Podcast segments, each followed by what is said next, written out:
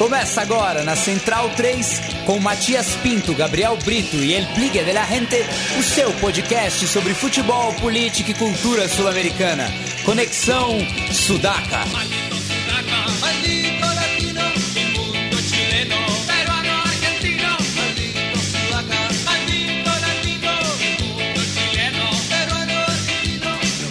Buenas ouvintes da Central 3, está começando mais uma edição do Conexão Sudaca, ocupando e resistindo na sua placa de áudio. Meu nome é Matias Pinto e, como sempre, estou ao lado dos meus companheiros de batalha. Na minha diagonal esquerda está ele, Douglas Muniz, o nosso ex-aprendiz. Salve, salve Matias, salve a todos os ouvintes do Sudaca após uma, uma sexta-feira com feriado bastante interessante para quem gosta de comer carne e desfrutar de outras coisas outros prazeres consumíveis. Estamos de volta para repercutir muita coisa que aconteceu aí em semana copeira de Libertadores, além de outras informações em relação à Sula e tudo mais que virá. Bueno, vamos começar então pela própria Sul-Americana da semana passada, né? Já que não tivemos é, programa, como o Douglas salientou, e falar destes confrontos aí que definiram mais classificados, né? A rodada começou na terça-feira, dia 16, é, no horário do final da tarde, né, com o Zulia recebendo o Nacional de Potosí, é, que devolveu a derrota que tinha sofrido é, no altiplano, mas nas penalidades os venezuelanos é, passaram adiante. Pois é, Mate, uma boa passagem do, ainda assim do, do Nacional por conta da, da, da, condição que com o cara no, no, semestre, ainda projetando disputar cabeça a cabeça com o Bolívar no campeonato boliviano. Bom para os por ter conseguido passar. Fica aí a boa história interessante de um, talvez o único venezuelano passando de fase, a ver o que o Lara pode fazer na Copa Libertadores ainda. E fica aí a, a possibilidade de uma boa história do Zulia na próxima fase. E pro Potosí a chance ainda de disputar cabeça a cabeça com o Bolívar no, no, Campeonato Boliviano, mas a gente vai discutir um pouquinho mais à frente no programa. É, porque a gente teve também outro confronto bolivariano aí, né? Entre o Royal Paris e o Monagas, que também foi definido na marca da Cal, mas nesse caso os bolivianos passaram adiante. Bem lembrado. Também tivemos o Colón recebendo o Deportivo Municipal e Sim Lima. O Sabaleiro já tinha ganhado por 3 a 0 na volta no cemitério de Elefantes, com uma vitória por dois gols, é, passou adiante aí com um, um, global de 5 a 0, o que facilita né, na próxima fase, já que decidirá muito provavelmente em Santa Fé. E sem alguns jogadores interessantes que o clube trouxe para essa temporada, o caso do Wilson Morello, atacante colombiano. Mas fica aí um bom momento pro, pro Sabageiro aí projetando para uma segunda etapa de Sul-Americana.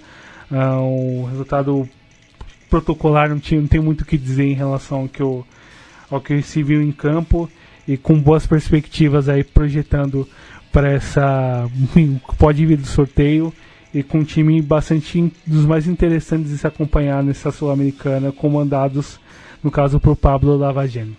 Bem, e também é, na terça a gente teve outra disputa de pênaltis, né?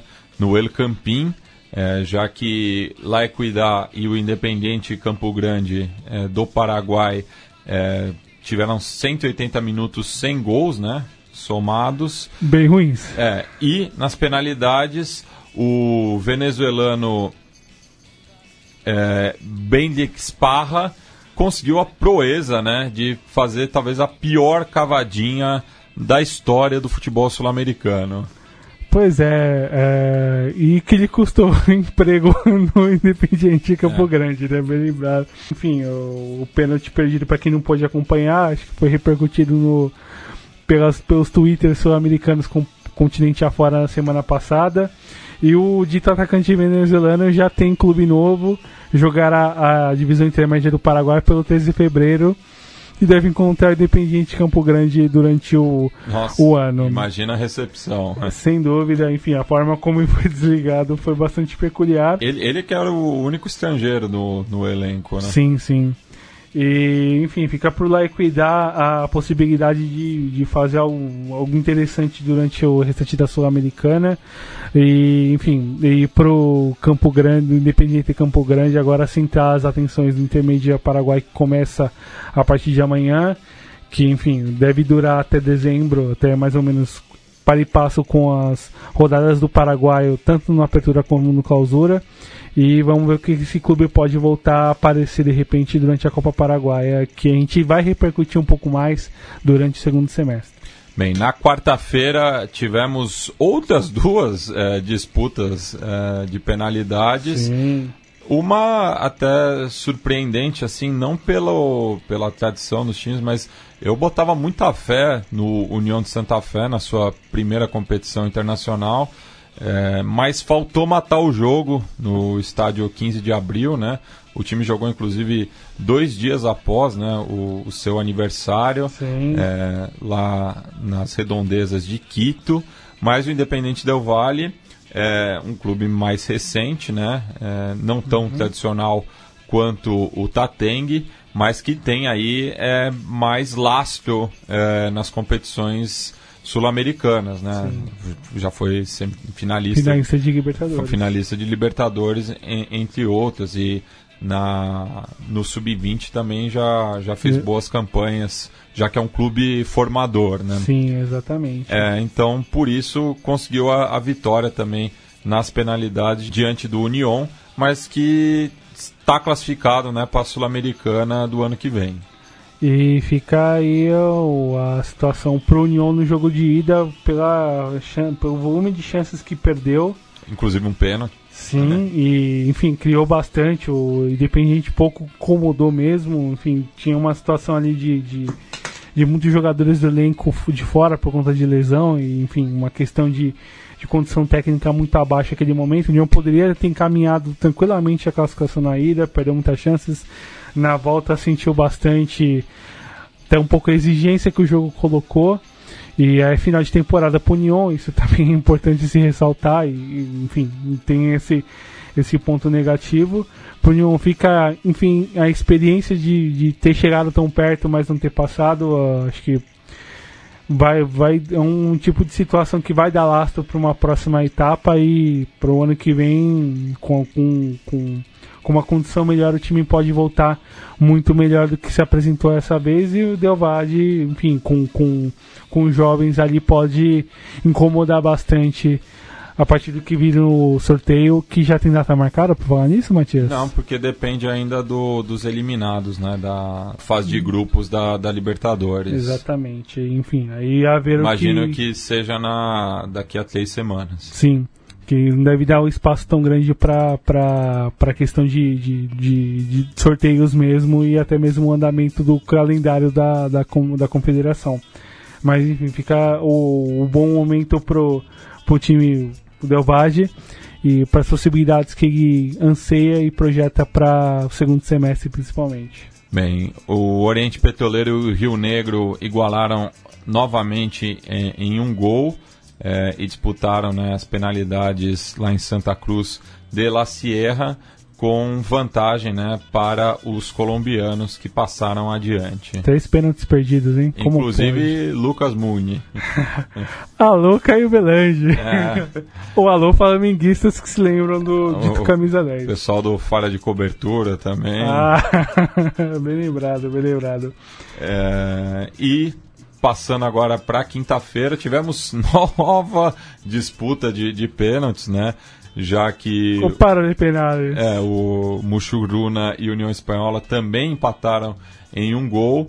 É, e a equipe chilena foi mais feliz, né? Com uma boa atuação é, do goleiro Diego Sanches, que além de defender duas penalidades, converteu a sua.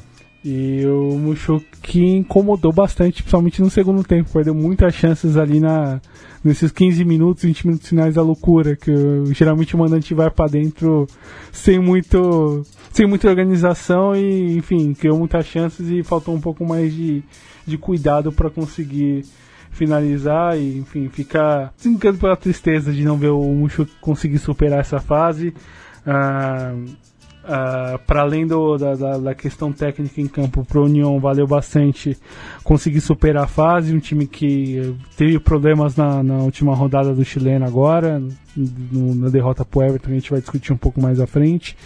E que vem posicionado bem no chileno e que carou problemas e teve problemas para conseguir superar os equatorianos no jogo da volta e projeta coisas boas ainda no segundo semestre a ver como vai escorrer o andamento do, da equipe e principalmente as chances que ele pode considerar no campeonato chileno, já que é bem bem posicionado. E ao contrário da Libertadores, as equipes chilenas é, estão bem na, na Sul-Americana, né? Apenas o Deportes Antofagasta que foi eliminado contra o Fluminense, mas num duelo bastante equilibrado também. Sim, sim, exatamente para além dos chilenos fica a questão dos equatorianos, que, enfim, uh, para além do, do, do, Macará nesse, nesse momento na, na Copa Sul-Americana, ainda vive em uma situação negativa na Libertadores, ainda tem a chance, além do Independente Del Valle também, importante lembrar, e espera-se o Emelec talvez supera na fase de grupos da Libertadores. Porque a Universidade Católica não, não vejo nenhuma chance de reverter o, o resultado em Santiago. Sim, e, enfim, e observando aí as possibilidades dos clubes ticos, além do, dos países que a gente já considera conseguindo superar essas fases e vendo o que pode vir a partir da sorteio e como as cartas estarão as postas à mesa a partir de maio. Bem, e por fim tivemos a classificação do Montevideo Wanderers, superando o Sport Huancayo. É, o estádio estava estranho, né? Porque o, o, o, setor ali é, que, que fica televisionado, ou no caso, né, como é só pelo Facebook, é, no, no streaming, né? Estava é, é. bastante vazio.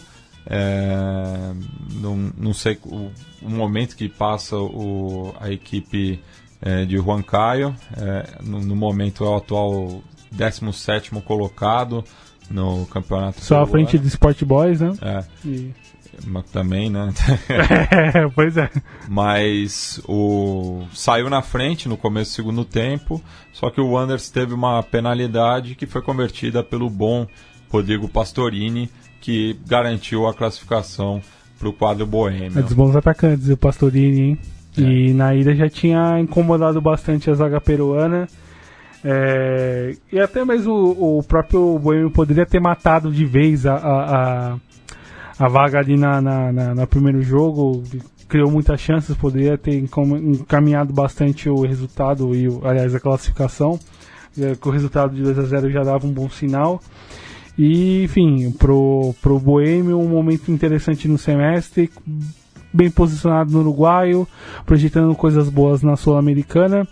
E pro Rancágio a situação bastante ruim no, no campeonato peruano, uh, problemas ali em troca de técnico, questão técnica em relação aos jogadores mais importantes, o caso do Carlos Neumann, próximo Marcos Ruja que não consegue manter o grande nível que apresentou no ano passado. E enfim, pro, pro Anderson uma boa história que simboliza para os uruguaios um andamento na Copa Sul-Americana. É, o, o, tem ainda o Cerro, que, que vai receber a UTC é, de Carramarca, né? É, Além do Trócoli, sim. mas já estão classificados o Liverpool, que conseguiu que tirou o Bahia, a, tirou o Bahia e, e, o River que, que tirou o Santos. Exatamente. É, do, dois confrontos que não eram favoritos e conseguiram essas façanhas, né? Sim. E na Libertadores já tem o Nacional classificado e o Penharol dependendo de uma vitória em casa ou até mesmo um empate, dependendo da, da combinação de resultados. Sim. Então, um momento muito bom aí dos charruas. Depois de largos anos, hein? É, pois é.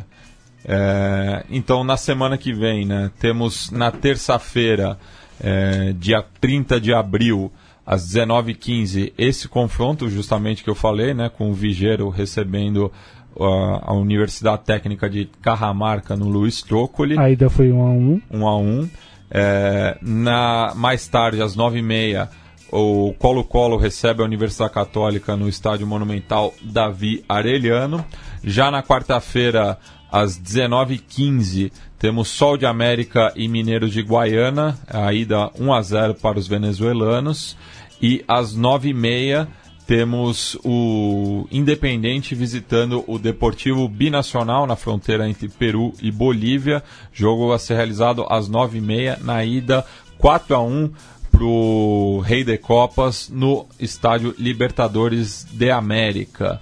É, e por fim, na quinta-feira, jogo às 17 horas, né? O Estudiantes de Mérida recebendo o Argentinos Júniors. Em La Paternal, vitória por 2 a 0 do Bicho. Por conta também da questão da iluminação e da, da, da, ausência de luz elétrica em boa parte, uma maior parte da Venezuela. Aliás, muito bom o texto do ponteiro esquerdo Excelente. sobre o, o Intia do, do Nacional que foi ver a estreia do Bolso, né, contra o Zamora e os perrengues que ele passou aí. Quem gosta de é, boas histórias, boas histórias de, de viagem, uma grande pedida. Recomendadíssimo.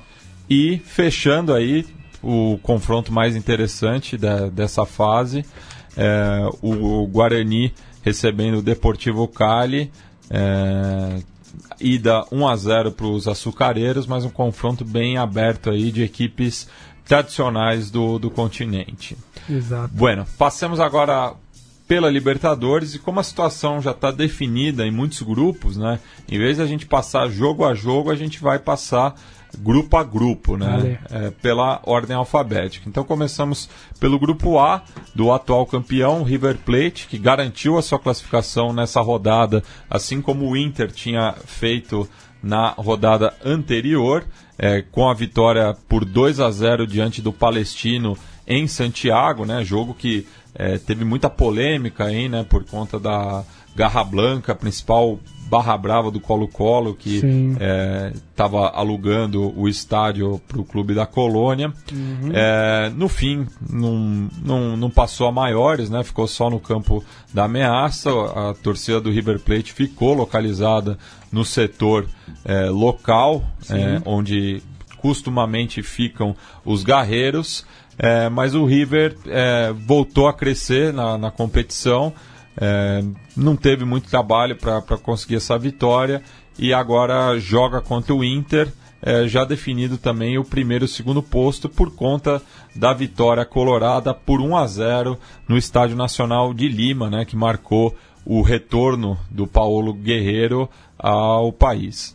Exato, Mati. E o River, mais uma vez sólido, encarando um adversário do confronto direto, enfim, que tenha seu peso que incomodou bastante os rivais durante essa Copa Libertadores e acho que seria muito justo a classificação para ao menos a Copa Sul-Americana, um time que aponta boas coisas para o que pode vir no segundo semestre.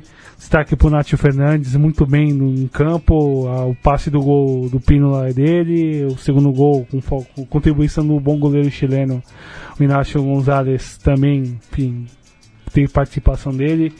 E é importante para esse momento de um River que ainda vai se assentando dentro do volume de, de desfalques que, enfim, acaba incomodando o que pode, que se projeta para o campeonato e para o ano pelo clube. No caso dos chilenos, eu, acho que faltou mais do, do Lucas do Passerini, Lucas Passerini, bom centroavante do Palestino, uh, bem marcado ali pelos, pelos defensores, principalmente pelo Pínola, enfim, com, dando classe ali de, de, segurança e, e, capacidade técnica para decidir lá na frente.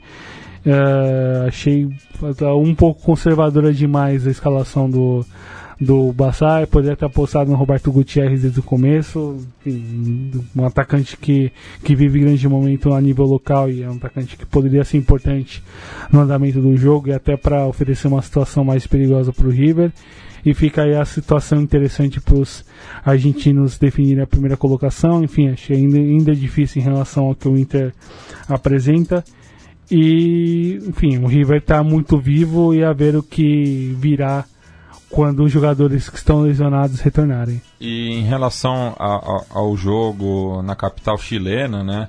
É, teve ali um, um, um momento, né? Que, é, que, eu fiquei bastante dividido, né?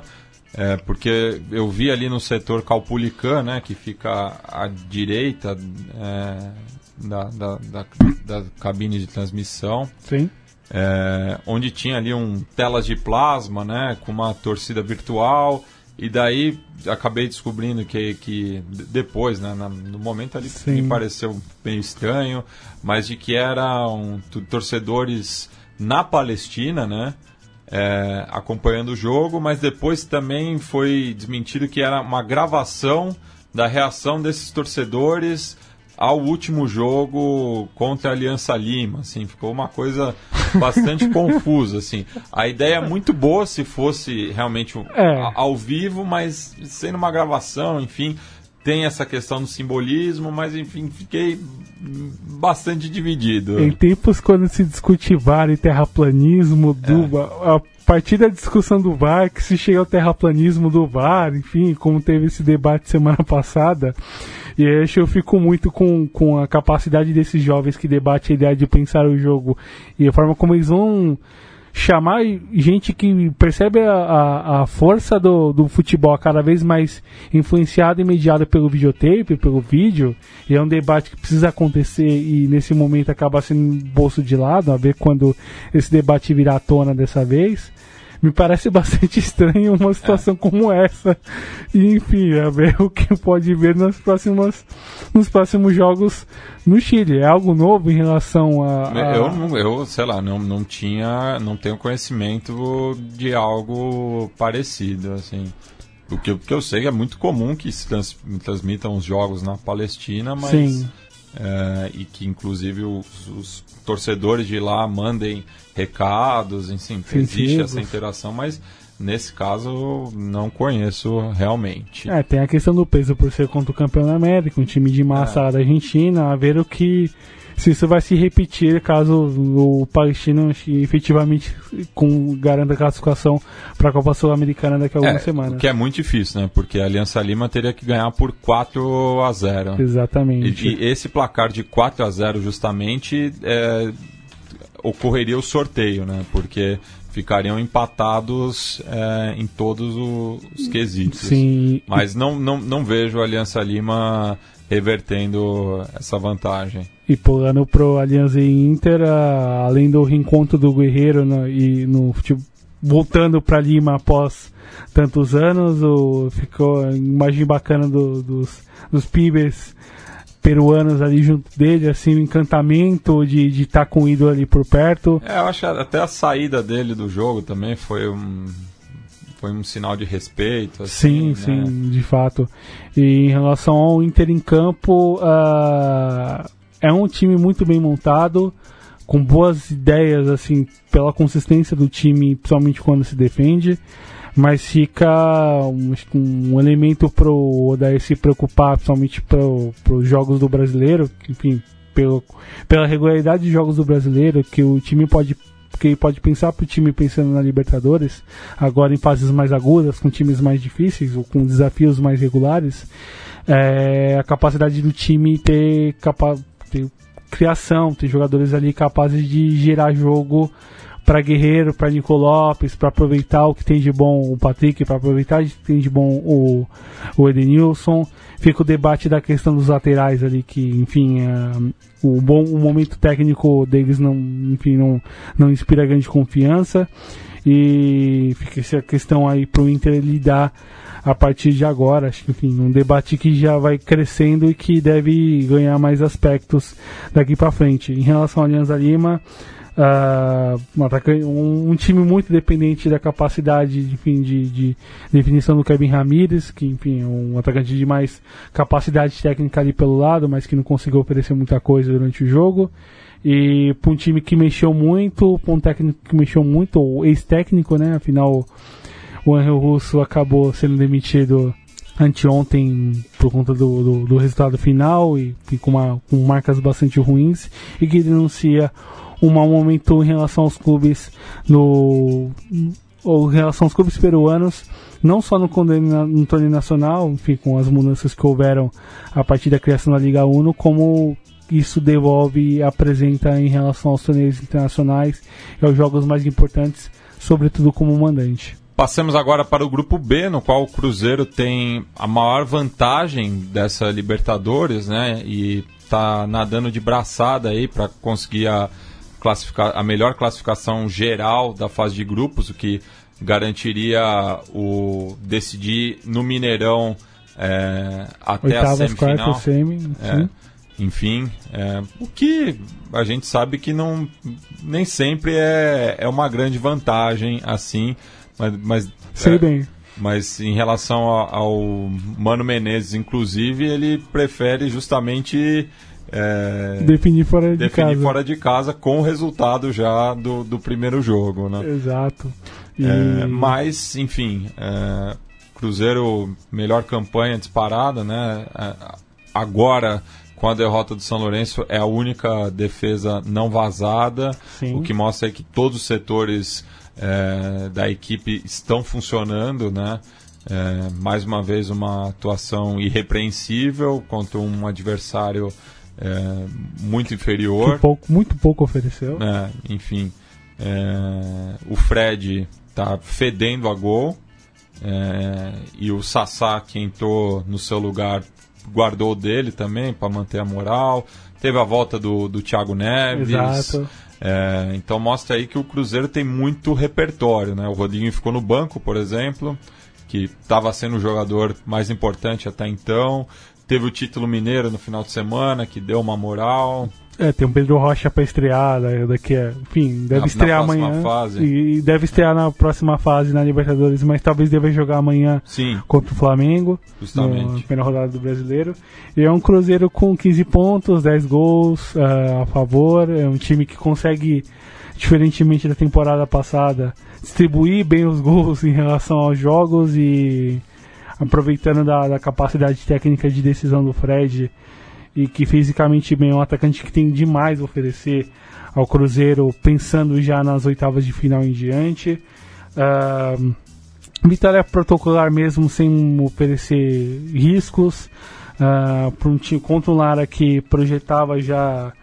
Enfim, considerando que perderia os pontos, que não teria chance de conseguir tirar ponto e já pensando para a última rodada, onde ainda tem chance de classificar.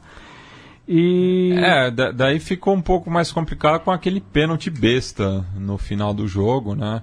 Sim. É, que, enfim, uma jogada que não tinha tanto risco, né? Acabou sofrendo a penalidade de, de maneira afoita. é, e agora visita o Huracan, já eliminado de tudo, né? Sim. É, e tem que torcer por um tropeço do Emelec no Mineirão também. É, é algo mais factível. Sim. Mas também não vejo o Lara ganhando em Buenos Aires. É, no momento técnico absolutamente pavoroso do Huracan, É, enfim, acho que ainda é bastante possível. É, com a mesmo é- com a saída do, do Turco Mohamed. mas né? tem essa coisa do Huracan jogar pela honra, assim, né? Enfim. é, Não, não acho que vai ser um jogo tão fácil assim pro Lara garantir a classificação, né? Porque Sim. em caso de vitória do Lara e derrota do, do Emelec, ou mesmo empate, os venezuelanos passam adiante. Sim, que seria bastante marcante, principalmente pelo momento que o futebol do país vive, principalmente pelo momento que o país vive, que, que seria muito interessante ter um representante dos seus entre os 16 maiores times do continente. Isso, passando agora para o grupo C, né? O mais equilibrado, como a gente já previa é, antes da- do começo da, da Libertadores, é, no qual o Olímpia faz a- essa campanha de almanac, né? É, vence em casa e empata fora e conquista já a classificação antecipada, né? Porque Godoy Cruz e Universidade Concepción se enfrentam é, na próxima rodada. É, o que é ruim para o Sporting Cristal, porque tem que torcer por um empate nesse jogo e ainda ganhar do Olímpia em Assunção.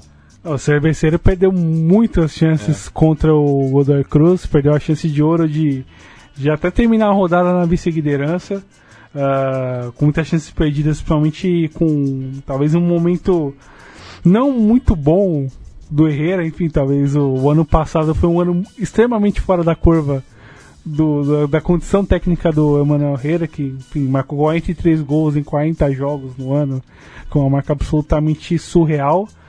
é, em campo. E, e, um confronto que diz o contrário do mundo real, né? De que o vinho é melhor do que a cerveja, no caso, né? Pois é. Que o, os bodegueiros ganharam do cerveceiro.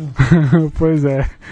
E em campo, acho que o próprio Cristal, que o próprio Cristal poderia oferecer, com algumas mudanças em campo, postando num time um pouco mais conservador ali para de repente um, buscar um empate para decidir para decidir a última rodada fora de casa contra o Olímpia, de repente ali tentar fazer o crime contra os paraguaios, mas faltou um pouco mais de, de, de precisão mesmo no, nas jogadas que conseguiu criar.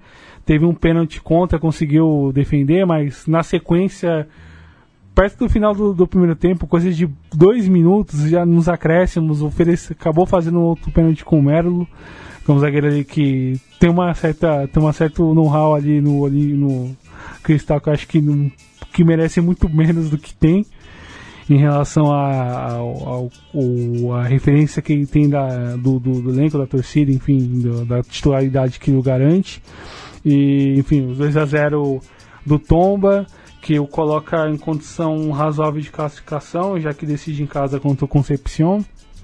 E, enfim, um empate é dos argentinos. E fica aí a situação bastante, enfim, negativa para o Cristal para decidir fora de casa contra o Olímpia. O Olímpia com um time com muita, muita personalidade contra um Concepción que é um bom time. É, o bom trabalho do Francisco Bolsano é importante se ressaltar, um técnico que está lá desde 16, que vem placando boas campanhas a nível nacional. Um técnico com ideias bastante ofensivas em relação à montagem do time tem essa, enfim, a passagem do Bielsa deixou muitos filhos, digamos assim, na, na, na, perspectiva filosófica da forma como encara o jogo, e o Bassan é um deles, digamos assim, e o time consegue apresentar isso em campo. Em relação ao jogo, foi melhor do que a gente viu no 5 a 4 contra o, contra o Cristal na primeira rodada, mas o Olímpia com muita personalidade, com um time que se conhece muito bem, com jogadores ali capazes de decidir na frente, buscou 3 a 3 ali no, praticamente nos últimos momentos do jogo, uh, que mantém, uh, junto com o Cruzeiro, é o único time, considerando as ligas de primeira divisão, jogando Libertadores que ainda não perdeu. E isso é muito importante até para o andamento do semestre, porque o Olímpia pensa, afinal, depois de anos o time volta para a fase de grupos jogando com maior regularidade, jogando bem. E líder absoluto do Paraguai, ainda mais uhum. depois da vitória no clássico. Com um golaço, quem não pôde ver o golaço do Tabaré viu desde o 3 a 1 sobre o Cerro Portenho. E fica aí pro Olímpia e para quem foi enfrentar o Olímpia na última rodada, no caso, o Cristal, de repente de tentar buscar classificação, enfim, tentar um milagre ali no, no Paraguai, quebrar a invencibilidade do, dos paraguaios, e mas o que é muito difícil considerando o contexto atual que os times podem apresentar em campo. E em relação ao Godoy Cruz e Concepción, quem que tu acha que passa? Eu acho que passa o Godoy Cruz, tem uma, é um time mais cascudo, eu acho, vai jogar pelo empate é, na região do Bill, então tem um leve favoritismo assim, mas não me surpreenderia se a Udecon se passasse. Eu fico com o bielcismo do Bolsonaro, acho que é. os chilenos passam. Apesar de você não simpatizar muito com a figura leprosa. bueno, passemos agora para o grupo D é, no qual Flamengo e Penarol é, não conseguiram garantir a classificação antecipada, deixando tudo em aberto é, na última rodada, né? Ai, Carboneiro. E aí Flamengo também, né? Que também. É essa coisa, né? O Flamengo agora é, é eliminado em apenas uma das nove combinações de resultados da, da última rodada mas a torcida rubro-negra já está sofrendo por antecipação, porque esse filme é muito comum é, no presente século. 2017 Feelings? Não só 2017, né? 2014. 2014, 2002. 2012, é. 2002. Pois é, enfim. É, é, é, um enredo conhecido já.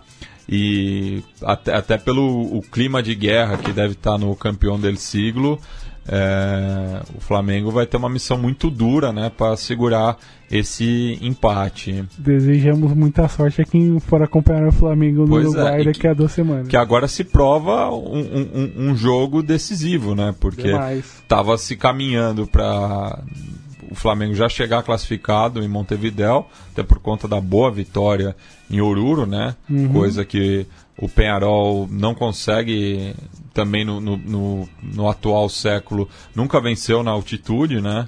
É... Ou nunca não perdeu na altitude. Também, né? é. Porque nem empatezinho consegue Nem empate tirar. consegue, né? E, e, dessa vez teve até próximo, né? Mas... A bola no travessão do Ceboja, meu Deus. Pois é. É, então também corre esse risco aí de, de ficar fora, né? E a LDU recebe o São José em casa, né? Sim. É, então tem totais condições de, de vencer o, o conjunto boliviano. E a LDU que, que pese a, enfim, alguns desníveis técnicos que enfim, a equipe equatoriana ofereceria naturalmente, apesar de ser bem treinada pelo Repeto, uh, e ofereceu isso durante o jogo com o Flamengo, principalmente no primeiro tempo. O conjunto rubro-negro conseguiu sair na frente, o belo gol do Bruno Henrique, mas com algumas, com algumas estranhas mudanças em relação ao, ao, ao posicionamento dos jogadores. E, enfim, aí é uma ideia talvez do, do Abel, já que, enfim, o Abel não teve em campo ali comandando, o Leomir ali ficou com a incumbência, já que o Abel foi suspenso por conta de uma situação bem tola do jogo anterior e acabou voltando um, pouco além do tempo previsto e isso acabou tirando ele do jogo do, do jogo seguinte. Enfim, a Comebol opera na sua lógica punitiva acima de tudo. Mas em relação ao jogo, uh, problemas para o Flamengo em relação à forma como o time foi pensado em campo, com o Bruno Henrique de, de, de, atacante mais centralizado, com o Gabriel aberto, não dá muito jogo, em muitos momentos do jogo a gente viu isso. E por característica mesmo não dá certo. Uh, o Gabriel, para que ele renda melhor, precisa jogar mais perto do gol. É um atacante que, que precisa, além do espaço para ele conseguir jogar e arrancar, ele precisa jogar perto do gol. Ah, para pensar o Bruno Henrique pela beirada, para pensar o Bruno Henrique jogando bem, precisa ter espaço também para conseguir aproveitar suas melhores capacidades. Isso acabou afetando todo o andamento ofensivo do time e a gente viu em campo não só pelo andamento, mas pela postura mesmo como foi em campo, um time bastante mole em relação às disputas em campo, a, bastante desatento, principalmente nas, nas pontadas do time equatoriano. Para o gol do primeiro gol do Anangonó é bastante exemplar em final de primeiro tempo, com, com, a, linha, com a linha defensiva completamente mal posicionada, com 1 a 0 no placar, com o jogo aparentemente controlado, com uma situação positiva ali para no segundo tempo de repente buscar o segundo gol e encaminhar a vaga de vez. E enfim, o jogo mudou de vez no segundo tempo. Uh, faltou, para além de, do, do, do, próprio andamento coletivo, alguns jogadores se aparecerem mais e chamarem a responsabilidade. Aí a gente não vai falar do, do Arrascaeta, que não foi bem. Uh, talvez o, o próprio mudança tática acabou afetando o funcionamento do, do jogo com o Everton Ribeiro, que também não foi bem. É, mas, assim, isso é uma questão para pontuar também. Eu acho que teve mais mérito da, da LDU do que demérito do Flamengo também. Não vejo. É, não entendo também essa tempestade num copo d'água da torcida do Flamengo. Talvez até pelo trauma. Talvez seja o trauma, mas não. Por exemplo, o lance do, do, do, do segundo gol é mérito total é, do, do bom camisa 10 da, da LDU, que entrou. André Sticais, é, que eu falo bastante aqui. Que entrou no, no decorrer do jogo, estava ali também com uma questão, uma questão estranha com o Pablo Repeto, né? Mas é, é, um jogador muito técnico, experiente e que acabou decidindo o jogo. Assim. É, também se fala muito da, de falha do, do Diego Alves é, no primeiro gol, não vi. Um para mim foi. Eu, não, ah, eu acho, acho que ali, ali eu acho o goleiro um lance, do dele não pode sair assim. Eu acho um lance muito difícil. É, para mim a falha, a falha no gol é do Pará, né? Que rifa a bola. E, mas... não, e não sai para dar impedimento, não se posiciona corretamente. Pois é, mas ninguém esperava o lançamento preciso do, do Carlos Rodrigues pro Anangonó. Sim, também tem isso, mas a, a, aquilo que eu, a gente volta para a questão da atenção. Você está jogando é. um jogo fora de casa, com uma condição desfavorável por conta da altitude, com um confronto direto, é, é 100% os 90 minutos sem, sem, sem massagem. E sendo justo também, eu acho o Rodrigo Caio um jogador superestimado. Mas ele foi muito seguro em todos os combates ele, ele antecipava bem, ganhou bem, fez uma boa partida, destoando é, do, dos seus companheiros. Um outro destaque Gustavo Coelhar para variar. Ah, mas esse é chovendo molhado. Chovendo molhado, né? É. Que, enfim, é, um leão aí naquele meio de campo que foi muito mole nesse jogo com os equatorianos. Uh, para indo Ticais, o grande jogo dele, um bom jogo da Angonó, uma defesa ali bastante segura, um Triago ali sendo um jogador para iniciar jogadas de trás, um volante de bom nível que merece ser bastante observado por aqui. É, o Gabigol, mais uma jornada infeliz também. Sim, é. aí, enfim, a ver, a ver como vai ser o comportamento dele lá no Uruguai. É, porque já está marcado também. Exato, né?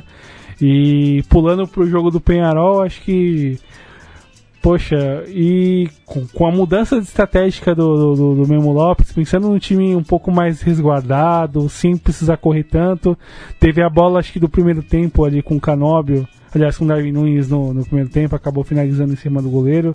Saísse com 1 a 0 ali no primeiro etapa, acho que iria muito mais tranquilo pro segundo tempo. O segundo tempo o time não conseguiu reagir bem, tomou o, gol, o primeiro gol tomou, acabou tomando o segundo gol por um, um equívoco defensivo que gerou o pênalti com o gol do, do Salcedo. Uh, conseguiu diminuir o placar com mais um gol contra. Do César Mena, né? Que é, tinha feito o, o, primeiro gol do jogo também. que já tinha feito dois gols contra é. na rodada contra a GDU, né? Uh, aumentando sua marca. E o Penharol que teve a bola do empate ali desviada de um, após um voleio espetacular do Pibe Fernandes, desviada na canela do Cebolinha Rodrigues e que acabou matando o Lamp, mas explodindo na trave. E poderia ter mudado todo o contorno e tudo que está sendo pensado para o jogo de volta, para a sexta rodada. Enfim, um 3x1 marcado pelo Sanguinete, acho que fechou de vez o, a má jornada dos uruguaios, que estende ainda mais a racha negativa em jogos como visitante em terras altas. Né? E, a, e, agora os orurênios só precisam ganhar de 4 a 0 em Quito para ir para a Sul-Americana. Possível? É, é. Futebol Possível é isso. É, mas eu não acho que vai acontecer. Possível sim, plausível é, talvez não. Pois é. Bem, passamos agora para o grupo E é, que já tem os dois classificados é, para as oitavas de final, né? O Nacional é, veio para se defender no Mineirão, mas não passou muito susto por conta da desorganização do Atlético e num contra-ataque fez um belo gol é, e dessa vez não foi o Gonçalo Berrécio, mas sim o jogador que, que, deu lugar que entrou no seu lugar, entrou no seu lugar, né? É, então tem um aproveitamento muito bom aí do, do Nacional. Mais uma vitória por 1 a 0 né? O jogo que perdeu também foi por, por 1 a 0 Exato. Mas com uma nova vitória por 1 a 0 assume a liderança do grupo. E de 1 a 0 em 1 a 0 classificado. Pois é. é muito bem. E um Nacional muda, modificado, mexido pelo Álvaro Gutierrez, mas com muita crença nos pibes. E. É, não, não, não, contava com o Conde também, né? Que Isso. nem viajou para BH, foi substituído pelo Luiz Merria. Muito bem, com grandes defesas, acho que fica espetacular defesa logo no começo do jogo, uma cabeçada do Adilson que ele conseguiu buscar no ângulo, uma outra cara a cara com, com o Ricardo Oliveira aí no primeiro tempo, que se sai 1 a 0 enfim, tinha mudado muita coisa ali do que do que poderia, do que a tabela mostra hoje. Uh, um, um, Nacional bem postado defensivamente, jogando ao que sabe, uh, def se defendendo muito bem, sem dar porrada. Enfim, e aí ficou essa, esse debate ah, de que os caras não vão tentar engrossar o jogo talvez na, na força e foi e foi com inteligência, conseguindo se posicionar defensivamente. Está aqui principalmente para Felipe Carvalho, zagueiro de bom nível ali que ganhou a maioria das jogadas do Ricardo Oliveira. Uh, e o Felipe Carvalho, que fez o gol, que fez o gol da vitória, enfim, fica o destaque para os dois. E, enfim, e os 12 pontos que coloca o Nacional muito antes do, até do que se imaginava, do que se previa no começo do ano.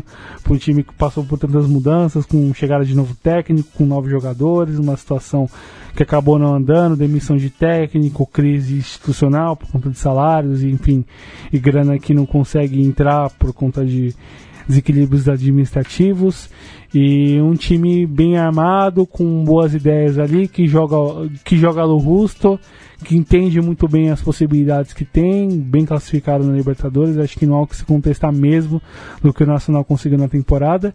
E para o Galo, um time melhor posicionado em relação ao Levir, enfim, isso era o óbvio que ia acontecer com a saída dele. Uh, o Casares fora é uma perda técnica importante, enfim, talvez seja o fim de ciclo dele, por mais alguns problemas de comportamento em relação ao elenco, e aí um elenco envelhecido que já sofre questionamentos mais fortes, esse, no caso de ontem para hoje, uh, já houve um, já um manifesto nas redes circulando em relação a, a alguns jogadores que precisam sair do clube, desde os referentes, caso do Leonardo Silva ou Vitor, jogadores experientes como o, Leo, como o Elias. É, no, no caso dos dois, dois, primeiros citados é, é brincadeira é, também. Né? Sim, sim. E, é. jogadores fundamentais para o bom momento do Atlético, dos poucos bons momentos do ano, que é o Casares e o Ricardo Oliveira é. nessa lista aí que está circulando pelas redes. E, e vai, vai ficar quem? Pois é, e fica a questão, é o, é. o espaço para Davi Teranza, a questão do Xará, que muito se fala talvez uma devolução dele pro Júnior, porque o Atlético dizem não pagou os colombianos a transferência do, do atacante colombiano. Uh, enfim, o espaço para os garotos aí da base que, que pedem espaço, mas que não conseguem ter por conta do, desses jogadores veteranos, e um Atlético em ebulição para a última rodada já, em, talvez nem considerando Copa Sul-Americana, afinal o empate é do Zamora para jogar é. o torneio sul-americano. E na Venezuela o jogo, né? Exatamente. E o Zamora que é, foi o resultado mais surpreendente é, dessa semana, é, conseguiu uma vitória sobre o até então é, invicto Cerro Portenho, né? Inclusive coincidência, né? Os, do, Dois invictos paraguaios perderam a invencibilidade é, nessa rodada. Nessa rodada. É, mas é o que a gente falava sobre o Zamora, né? É uma equipe é, que tem talento, que se tivesse num, num, num momento diferente, né, é, fora de campo, talvez conseguisse incomodar mais. Incomodar mais, porque é, sempre fez bons jogos. Mas, Perdendo sempre por um gol de é, diferença. Mas vacilava ali e aqui, mas dessa vez conseguiu pelo menos uma vitória que deixa aí um objetivo é, mais concreto para a última rodada. Né? E quebra a racha de 17 jogos sem vencer, né? Pois é, não, acho que era 19. Acho que, é, que tem a da Aliança Lima também que a gente se confunde aí no, é, no, percurso, né? Sim. Mas enfim é, um, um acúmulo aí de, de derrotas, né? muito grande da, da equipe de Barinas. E quatro anos e um mês depois da última vitória em Copa Libertadores. É, né? contra um Paraguai. Que foi contra um Paraguai. Que chegou à final. Sinais, será, será O, Sinais? O torcedor do, do Ciclone aí mais é, supersticioso, né? Até foi com um vizinho, no caso, né? pois é. O Nacional Querido. É, enfim. Tem, é uma boa se agarrar nesse, nisso, né? É. Afinal, enfim, de derrota no, no, no clássico paraguaio e, e toda uma situação desconfortável para os serristas. Uh, belo jogo do Erickson Galhardo, com um atacante ali de bom nível ali que, que apareceu no futebol venezuelano. Já na temporada passada ele havia sido muito bem o Paiva, Guilherme Paiva, de bom atacante, já tinha Paraguai, Paraguai que já vinha feito um dos gols na ida, um, um, um o, o, único gol, único gol na ida no, no jogo com, com o Cerro. e, enfim, incomodou bastante a zaga paraguaia. Pro Cerro, enfim, houve o um problema ali da, da, lateral direita que acabou sendo substituído, expulsão do Candia, que a lateral direita acabou meio que matando mais uma alteração que o Ribeiro pensava pro segundo tempo. O time conseguiu até que reagir bem, fez o gol do, de honra com o Diego Turinha, a jogada do Airo Valdez teve chance de, de conseguir buscar o um empate, mas não estava numa grande dia, numa grande tarde, seus atacantes. E, enfim, fica um, alguns questionamentos por Ribeiro por conta do, do, da distância do Cerro em relação ao Olímpia no Campeonato Paraguaio. Mas a boa classificação na Libertadores, os bons jogos, os bons resultados, o bom momento que a equipe coletivamente vive, dão um respaldo para o espanhol para conseguir, beleza. Perdemos lá na Venezuela, quebramos uma sequência que a gente tinha positiva. A gente vai para o jogo contra o Nacional agora precisando do empate. Um empate para terminar em primeiro lugar, o que enfim que era ainda impensável considerando o contexto de sorteio lá de dezembro e janeiro. E bom, pro Cerro fica a festa de chegar numas oitavas de final e vamos ver o que vai entrar de sorteio. O Rubeiro com mais tempo de, de comando no time pode fazer coisas bastante interessantes para os torcedores do Ciclone. Bueno, passamos agora para o grupo F, no qual Palmeiras e São Lourenço estavam muito próximos da classificação e com apenas um resultado positivo de ambos, é, acabou classificando os dois, né? Aí. Porque o São Lourenço dependia só de si, mas com a derrota do Melgar, justamente para o Palmeiras, é, combinado né, com a derrota do Ciclone para o, o Júnior de Barranquilha, é, as duas equipes classificaram e decidem né, no Allianz Parque quem é, fica com a, a, liderança. Vou começar abordando o Júnior de São Lourenço e enfim, fica uma, aquela sensação bem amarga do, acho que do torcedor do Júnior que o time poderia ter feito mais na Libertadores. E... É a grande decepção, acho, dessa fase de grupo, assim. Sem dúvida. Com nesse momento. Vantagem. Nesse é. momento. Né? Sim. Uh... É, e acho que junto com Tolima também. Mas a gente fala daqui a pouco. Certo. E, enfim, pro, pro Júnior um, conseguiu fazer seu melhor jogo na, nessa Libertadores, incomodou bastante, fez 1 a 0 teve chances de fazer mais, mas enfim, faltou um pouco mais de precisão ali na, nos arremates da frente. Uh, fica estranho um pouco espaço pro, pro Matias Fernandes, que não foi sequer no banco selecionado para fazer parte do, do, do, da delegação que enfrentaria os argentinos nessa quinta rodada. Uh, fica aí talvez os últimos momentos do Luiz Dias atuando pelo Júnior, já se fala bastante na transferência do colombiano, acho que fica bastante enfim, negativo pro que o Júnior pensa pro restante do, do ano, um atacante de grande nível que, enfim, o Júnior poderia de repente tentar às vezes segurá-lo, mas depende às vezes do jogador mesmo em aceitar a condição de seguir no, no, no clube, enfim, é um, um, jogador dos mais importantes e mais representativos do clube nesses últimos dois anos. E se o Júnior classificar para a Sula, é um jogador fundamental para o Júnior subir mais uma escada, considerando esses últimos é. anos em, em Copa Sul-Americana. E eu, e eu acho que é favorito nesse momento é, para é, ficar com a vaga da Sula. Sim, Porque recebe o Melgar. Com o Melgar já bastante machucado né, nessas últimas rodadas é, podendo reverter justamente aquela derrota em Arequipa. E o Cuervo com algumas mudanças, o Bland não pôde ir a campo por lesão, o Chicago viajou para a Colômbia, algumas escolhas equivocadas do Almiron, acho que mais, mais importante o caso do Renteria, Andrés Renteria, atacante colombiano que não consegue se justificar ali a sua, a sua posição de titular, ou mesmo de opção mesmo, não consegue jogar bem, acabou sendo expulso no final do jogo, coroando uma péssima noite. E eu acho que tinha um desgaste muito grande por conta do, dos dois clássicos também, né? Sim, é, foi emocionalmente, né? Sim, ainda da, da, da, pressão que havia sobre o Almiron de poder ser demitido caso não classificasse. E, enfim, do, com 10 pontos, bem classificado, com, com uma projeção interessante para o restante de ano e para o momento que o Ciclone vai precisar passar por uma remontagem E manter alguns jogadores do elenco é importante. Acho que não só o caso do Bland como goleador, um dos referentes capitão do, elenco, do, do time, o próprio Roman Martinez que caiu muito bem no elenco. Um zagueiro que eu acho dos mais interessantes que eu venho acompanhando há um pouco mais de um ano, Senesi, Marco Senesi, bom zagueiro, uh, um zagueiro de, de boa capacidade técnica, leitura, saída de jogo, com boa impulsão, velocidade.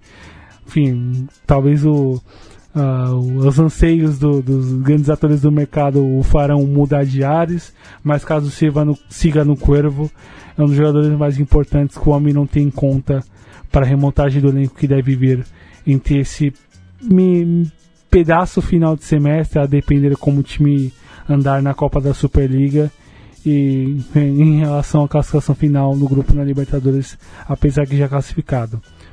O jogo entre Melgar e Palmeiras uh, fica o melhor jogo do Palmeiras no semestre. Sim, acho que dá para afirmar que sim em relação a as próprias características que o Felipão pensa em equipe e que os jogadores ali respondem. Gustavo uh, Scarpa acho que colocou bastante interrogações no, no Filipão, né? Acho que certeza, Zé o dono é. da posição ali na, na meia pelo lado. Zé Rafael bem também, gostei ali do que eu vi do, do, do meia que chegou do Bahia.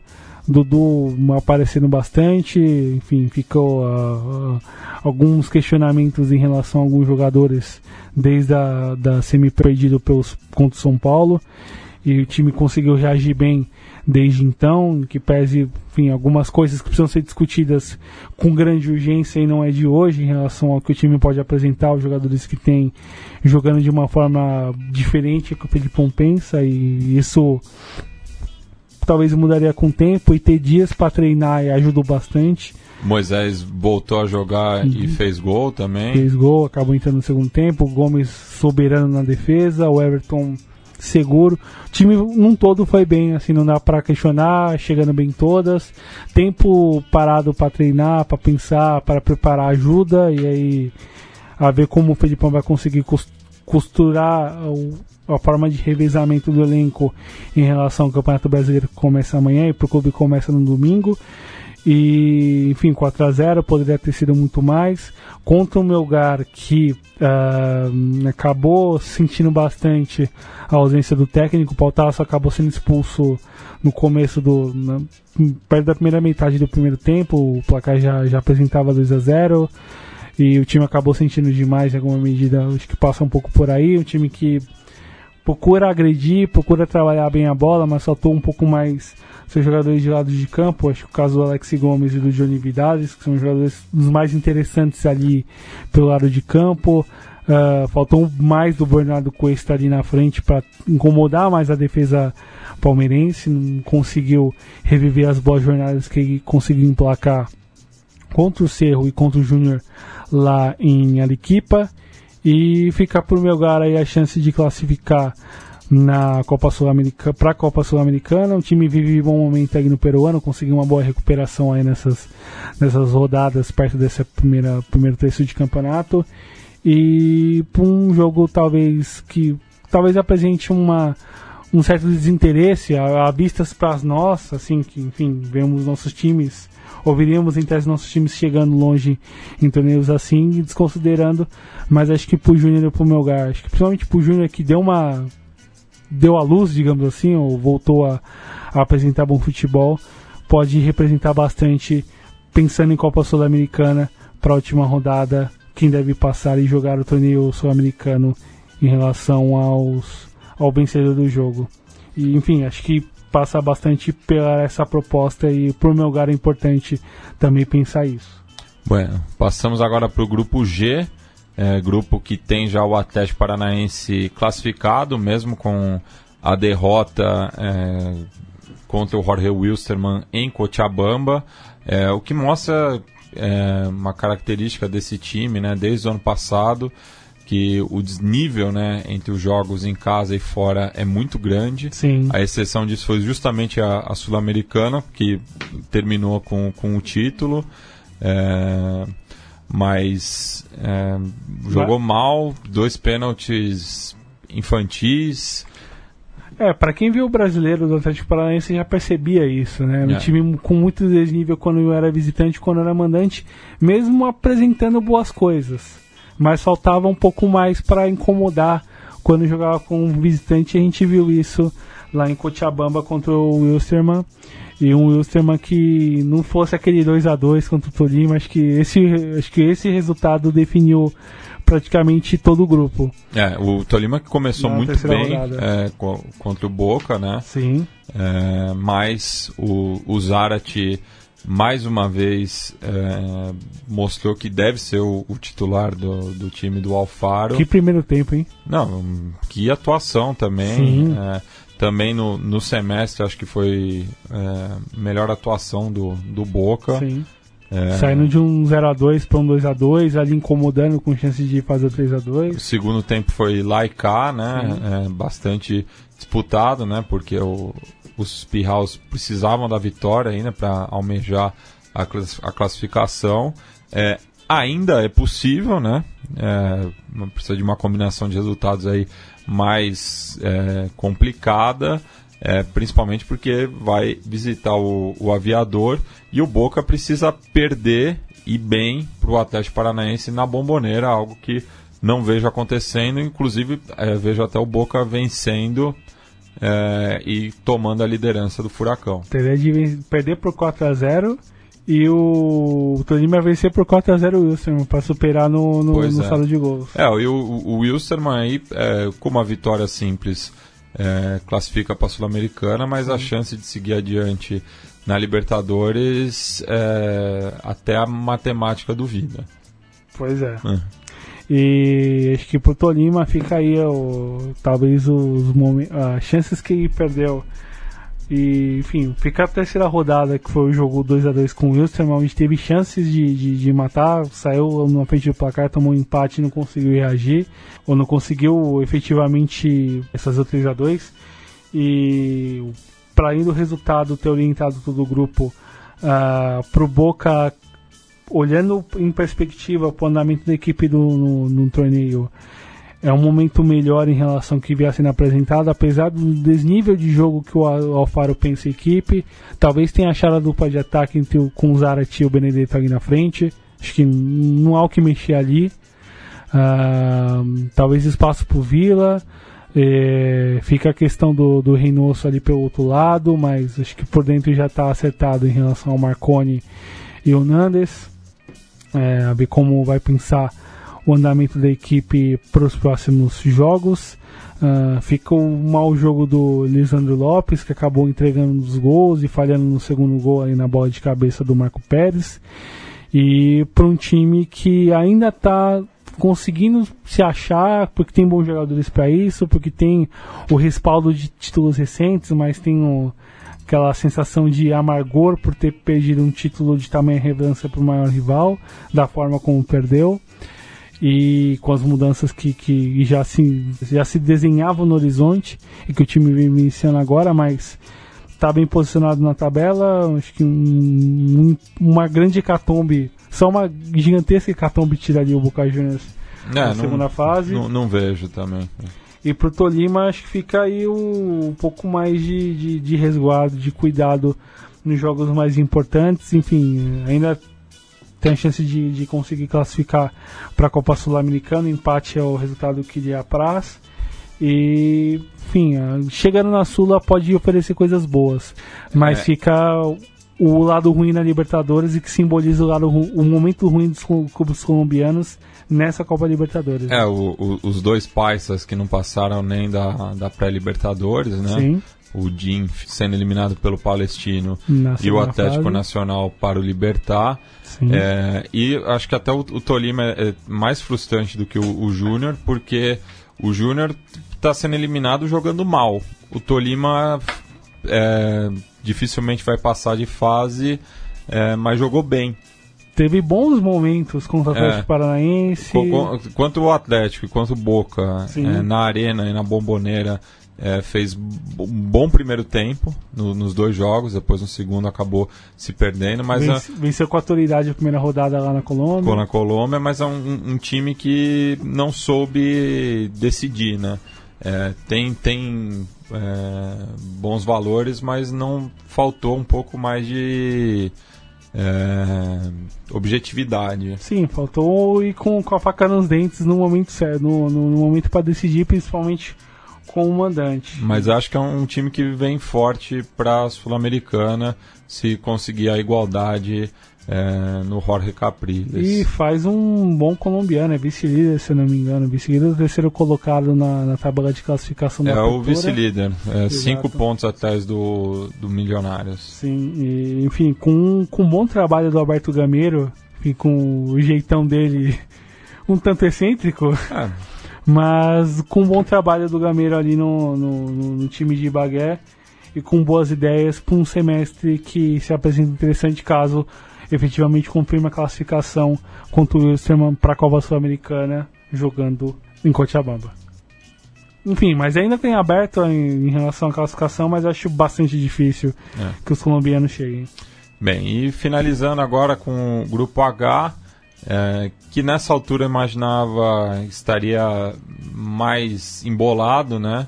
Mas isso é muito por conta do baixo desempenho do Rosário Central e do bom desempenho do Libertar, que era o azarão, né? Até por ter vindo da pré-Libertadores e eliminando o Atlético Nacional, que era o favorito para a vaga, mas agora a gente tem aí é, Grêmio Universidade Católica nesse pré-mata-mata, né?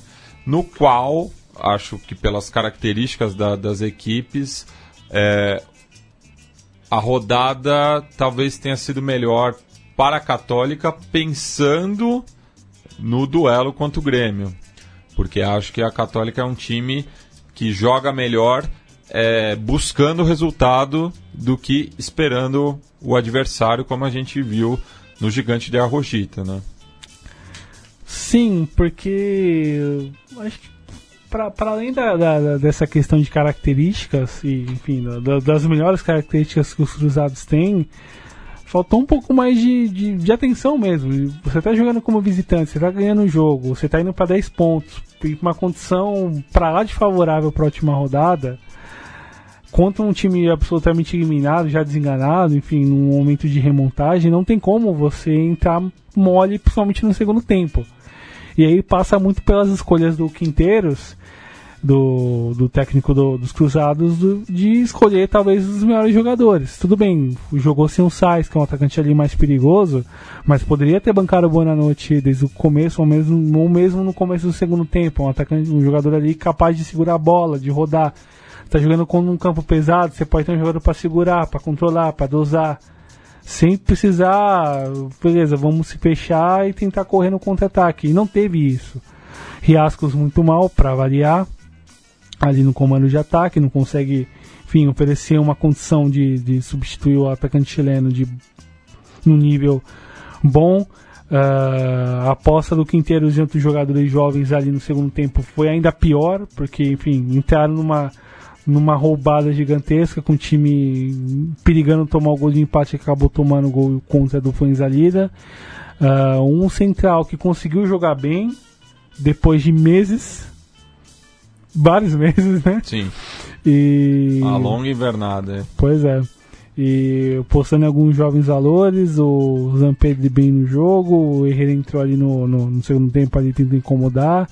Uh, o Central que vai dando alguns sinais ali de que pode, com, com o Coca, pode pensar alguns jovens jogadores aí da boa canteira para incorporar o time, ser um dos artífices importantes para a remontagem do time fica, enfim, o estranhamento do Jalan Barreira não fazer parte do time e não há uma questão de lesão que impeça nesse momento, pelo que eu pude acompanhar.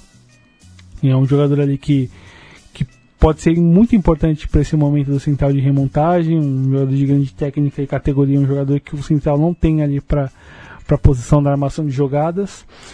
E um Católica que vai para a última rodada, em que pese essa, essa característica melhor de ter que buscar o placar, mas contra um time pesadíssimo, de camisa gigantesca e num momento de crescimento que talvez não dê sinais de, de baixar até o jogo com os chilenos. Pulando para o jogo do Grêmio, uh, para além do destaque técnico do Everton, enfim, a gente já ouviu molhado falando do Cebolinha, já foi, tinha sido fundamental na primeira rodada ali pelo o empate com o Central e já demonstra ainda mais importância agora, na quinta rodada, um jogo chave para as pretensões gremistas, um time que conseguiu se portar muito bem ali no Paraguai. Uh, aposta nos dois jovens que vem ganhando muito espaço, o caso do Jean-Pierre e do Matheus Henrique, acho que leva ainda mais o bom trabalho da base do gremista e enfim vem produzindo jogadores jovens de muito bom nível nesses últimos anos. O caso do Arthur a gente já comenta, comentamos há dois anos atrás o que ele fez em Copa Libertadores. O Everton surgindo muito bem. Uh, alguns outros jogadores ali conseguindo espaço, o caso do PP já desde a temporada passada. Uh, fica aí uh, uma dúvida em relação a própria condição técnica do ataque e quem pode ali ocupar a centroavância. Dessa vez o André que, enfim, ali ocupou espaço, mas não incomodou muito e fica o debate se depender do Everton para a última rodada vai ser importante, vai ser decisivo como foi, não seria melhor de repente apostar, preparar o Tardelli pensando nessa última rodada, já deixá-lo mais na, perto das pontas, da ponta dos cascos para um jogo desse nível. Uh, e fica também, acho que pro Libertar, agora olhando pro lado perdedor, pro lado derrotado. Uh, enfim, um momento ainda de do Chamou conseguindo utilizar seus jogadores. Poderia ter apostado no recalde desde o começo, apostou num time um pouco mais, entre aspas, conservador, apostando no contra-ataque, mas outros jogadores importantes que poderia ter utilizado desde o começo, o caso do Adrian Martinez, que poderia ter entrado, não entrou o mesmo caso do Ricaldi que eu já citei, ali para acompanhar junto o Taquara no ataque, que acabaram não participando muito do jogo.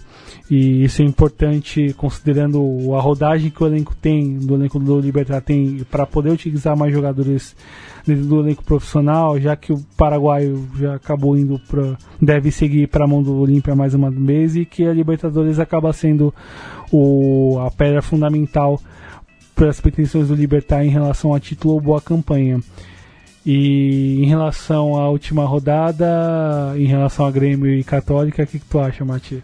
É, acho que o Grêmio é favorito, né? Até por jogar em casa e pelo pela queda, né, de rendimento dos cruzados e o Grêmio ao contrário está em viés de alta.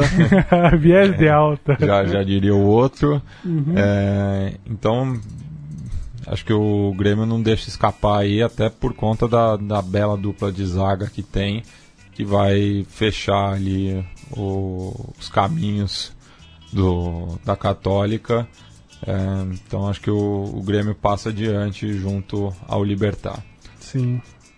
Bueno, considerações finais, Doug? Dale, Matis, muito bom poder voltar depois de uma semana com feriado. Acho que fica fica uh, mencionando o que aconteceu aqui no continente. Uh, semana de sua semana que vem, Libertadores a última rodada bastante flamante para alguns brasileiros, caso, casos mais chamativos do Grêmio e do Flamengo, principalmente do Flamengo, com muito a se ver até lá, pensando nessas primeiras rodadas de brasileiro que vai vir para além do continente em relação aos outros adversários. E, e o que temos é, no final de semana aí de destaque? Bem lembrado, vamos, vamos tocar nesse assunto e com jogos interessantes que se apresentam nesse final de semana. Começamos na Colômbia. O Atlético Nacional recebe o América de Cali, no caso, dia 27 amanhã, às 6 horas, 18 horas, no Atanásio Girardot. E que vem de, o Verdolaga vem de vitória no último clássico Paisa com o Jin. Venceu por 1x0 na última quarta-feira. É, pela liga local foi o trigentésimo clássico, né? Sim. E... Com grande vantagem para os verdolagas. Exato. E faltam poucas rodadas. Para a maioria dos clubes faltam três rodadas, para outros faltam duas, para outros é, faltam quatro. É, Enfim, é, colombiano é isso mesmo. O calendário colombiano consegue ser pior que o nosso. Sim, sim. E os Veloras vêm num momento bom, assim, dando sinais que pode classificar. Agora em oitavo colocado na tabela de classificação, recebe um América de Cali que vive um momento ali de reajuste. Seu técnico, o Pecoso Castro, um dos grandes referentes históricos do clube, acabou saindo, pedindo para sair após a derrota para o Deportivo Cali no último clássico do Vadir del Cauca. Uh, muito se falou por uma, um movimento de alguns jogadores do elenco ali contra ele, inclusive do seu jogador mais importante, o caso do Fernando Aristegueta, colocou um dos artilheiros do, da temporada no futebol local e que acabou rechaçando toda uma situação de, de apontamento em relação à sua, sua influência no elenco contra o técnico, mas muito se diz que foi uma questão de saúde mesmo do técnico ter pedido para sair o, deve ser substituído por um pelo Gerson Gonçalves ali no comando interino até o final do campeonato. E o América de Cali que vem me posicionado na tabela, acho que uma vitória já o garante de forma definitiva na classificação na classificação para a segunda fase do torneio local. É, de, precisaria que o, o Cúcuta também não vencesse, uhum. porque no momento é o primeiro time fora né, da, da zona de classificação tem quatro pontos a menos do que o, os Escarlatas.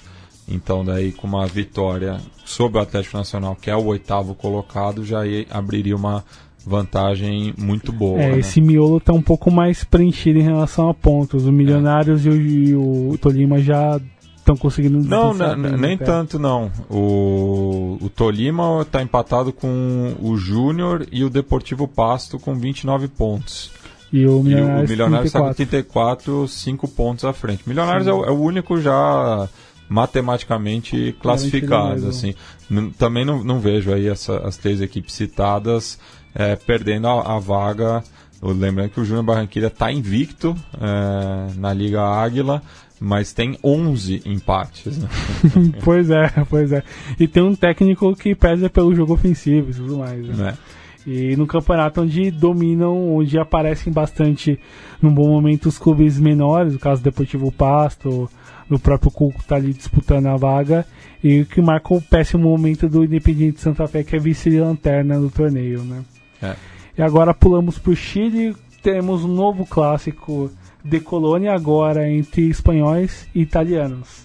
O União Espanhola recebe o Audax Italiano no Santa Laura às 18h30 e, enfim, coloca uma situação de, de, na terceira colocação, bem posicionado, mas vem de uma tremenda, um tremendo batacaço, né? Um 4 a 0 do, pelo contra o Everton, uma derrota bastante pesada quanto local e que tem uma situação aí de tentativa de se recuperar na tabela e o clássico, uma vitória no clássico, tendia a ser fundamental.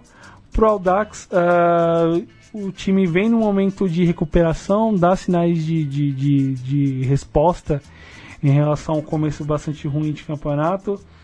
E nas últimas três rodadas perdeu apenas uma vez. Nos, aliás, nas últimas cinco rodadas o time perdeu apenas uma vez.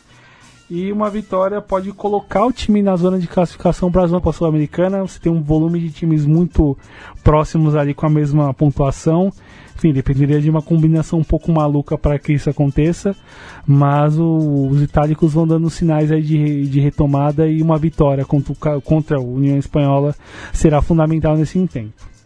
Pulamos agora para Bolívia, já marca um pouco a reta final do torneio do Apertura Boliviano entre o The Strongest e George Wilson, que ocorrerá dia 28 às 15 horas no horário local. Uh, e no caso, num campeonato boliviano que se apresenta bastante equilibrado em relação à ponta, o primeiro colocado, no caso o Bolívar, que lidera o torneio, disputa ali cabeça a cabeça com o Nacional Potosí, mas tem muito próximo The Strongest, que vem em crescimento. Uh, e conta principalmente com destaque do campeonato, acho que não dá para dizer outro nome, além do Carlos Salcedo, referente do, do São José, o Roland Blackburn com 18 gols em 18 jogos e com uma marca absolutamente imparável. Num momento de retomada bastante importante do The Strongest, começou mal o semestre já no comando do Paulo, do Pablo Escobar, seu grande artilheiro histórico, enfim, que viveu uma situação ali de, de queda e questionamento, de questionamento após a eliminação na Copa Libertadores aí nas fases preliminares. O time reagiu bem, principalmente no comando do seu atacante mais importante E no caso para o Jorge Wilstermann, que demitiu recentemente o Miguel Angel Portugal, após maus resultados em sequência, trouxe o Norberto Queques, que é um, um, uma espécie de bombeiro ali que volta e meia aparece para segurar a situação no clube boliviano. E em que pesa a distância em relação à ponta, ainda projeta boas coisas no torneio e sabe que uma vitória contra o clube da capital é fundamental para esse intento. É, e o Strongest que ainda tem o, o confronto direto com, com o Bolívar na penúltima rodada, né? Então, é, mantendo aí é, tá uma diferença de 5 pontos, precisaria só de um, um tropeço da academia. E nas últimas rodadas, nas, em três rodadas em sequência, ele pega o Blooming, que é quarto, que é terceiro colocado, o Nacional que é segundo, o Bolívar que é primeiro, logo em sequência, que é. aí deve fechar o campeonato de vez e com grandes emoções certamente. Bueno, e na Argentina temos na B Nacional nesse domingo o desempate né, pelo título e subsequentemente o acesso à Superliga, né? É, já que o Sarmiento de Junín e o Arsenal de Sarandi terminaram empatados com 46 pontos e agora é, vão decidir em jogo neutro no estádio Florencio Sola em Banfield, é, domingo, dia 28 de abril, às 15 horas. Estádio neutro peronomútil, né? Porque Sim. é mais, muito mais perto de Sarandi do que Runim, né? Sim. O meio termo ali, ó, seria, eu acho que jogar em Moron, talvez, seria o mais justo. É, pensando, claro, um estádio com é, estrutura para tal, né? Já que o novo Francisco Urbano foi é, remodelado recentemente, né? Exato. É, quem perder né, o, o, é, esse desempate, vai enfrentar o Brown de Adrogué e os outros confrontos aí do reducido, né, que vai definir a outra equipe é, que subirá é, no segundo semestre, são Independente Rivadavia e Nueva Chicago, que acabou perdendo na última rodada, mas dependia também de um tropeço dos outros dois. Perdeu justamente para o Brown de Adrogué, que conseguiu a última vaga, né? É, para essa fase, superando o Ferrocarril que folgou. É, afinal, eram 25 equipes, então sempre uma, uma folgava. folgava. Temos Rinácia de Mendoza e Almagro e Central Córdoba de Santiago del Estero e Platense. Brown já droguei que o seu técnico histórico Pablo Vico virou estátua, né? Virou estátua, né? Completou 10 anos à frente do clube um histórico aí é, da, da instituição da cidade natal de Jorge Luiz Borges e Ricardo Piglia. E é, a gente encerra essa edição nos despedindo do Guillermo Willy Torne, é, baixista e tecladista do grupo The Traffic Sound é, do Peru, que faleceu é, na semana que passou. E a gente vai escutar o tema Mescalina que trata aí, né, de, um, de uma história que se passa é, durante o Império Incaico. Hasta!